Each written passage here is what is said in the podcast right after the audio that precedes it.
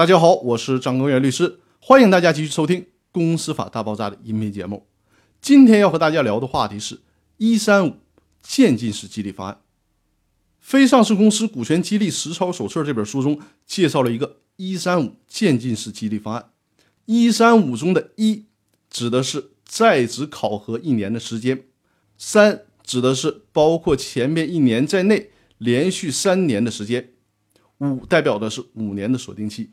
也就是说，总共有八年的时间去培养和激励一个职业经理人。我也在音频里面反复多次提到过，不建议上来直接给股权，需要有一个考核和磨合期。经过了这段磨合期，证明在能力上、人品上都没问题了，才能考虑实股激励，也就是办理工商登记备案的真正股东身份的激励。第一年可以考虑采取虚拟股权激励。也就是在职分红的激励，让被激励对象与企业的利润挂钩，享受企业的分红，而且同时做一个三年的激励目标。比如说，第一年的激励目标，我在第四百五十七期音频当中介绍过公司利润增长目标的计算方法，大家可以参照这个计算方法，把未来三年的激励目标制定好。如果被激励对象这三年全都完成了目标，这就有点类似于打游戏打通关了。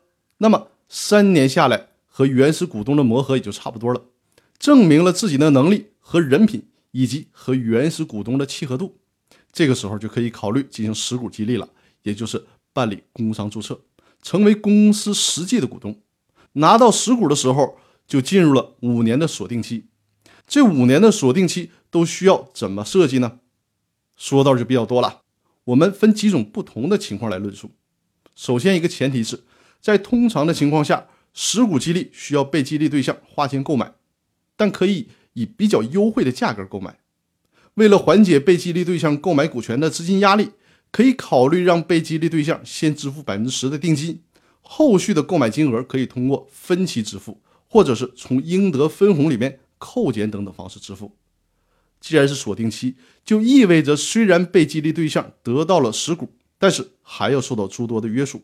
比如最简单的就是在这五年内，至少你不能离职，不能将股权转让给别人，或者是进行股权质押。那还需要做怎么样的约束呢？我下期来接着跟大家讲。